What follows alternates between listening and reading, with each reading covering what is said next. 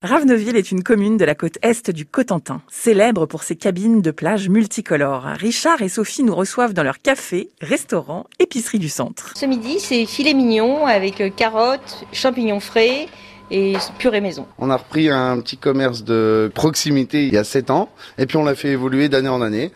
Euh, c'est une entreprise euh, conviviale, familiale, aussi bien avec les touristes qui viennent de loin mais qui viennent régulièrement du nord, de, de la Belgique et qui ont plaisir à revenir nous voir une ou deux fois dans l'année avec les gîtes et tout. Et puis surtout beaucoup avec les locaux. Donc on est un tabac épicerie fruits et légumes alimentation avec le petit bar de quartier qui fait aussi euh, bar euh, en soirée euh, pour le 421, les jeux de cartes, enfin vraiment de la proximité.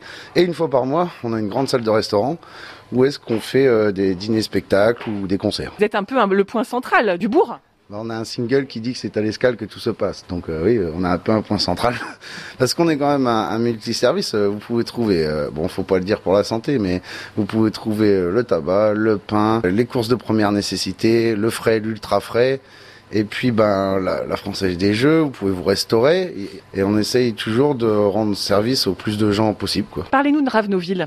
Ben, Ravenoville, à l'époque où quand on a des touristes, euh, parce que je leur demande toujours d'où est-ce qu'ils viennent et puis bah j'aime bien discuter avec les gens, je leur dis toujours que Ravenoville, je dis vous voyez le paradis, ben, on est juste avant quoi. Et ce qui est super connu à Ravenoville et qui est super beau, c'est les cabines de Ravenoville. Il n'y en a pas une de la même couleur. Et personnellement, on sort pas beaucoup de chez nous, mais on a quand même euh, des amis qui ont des cabines.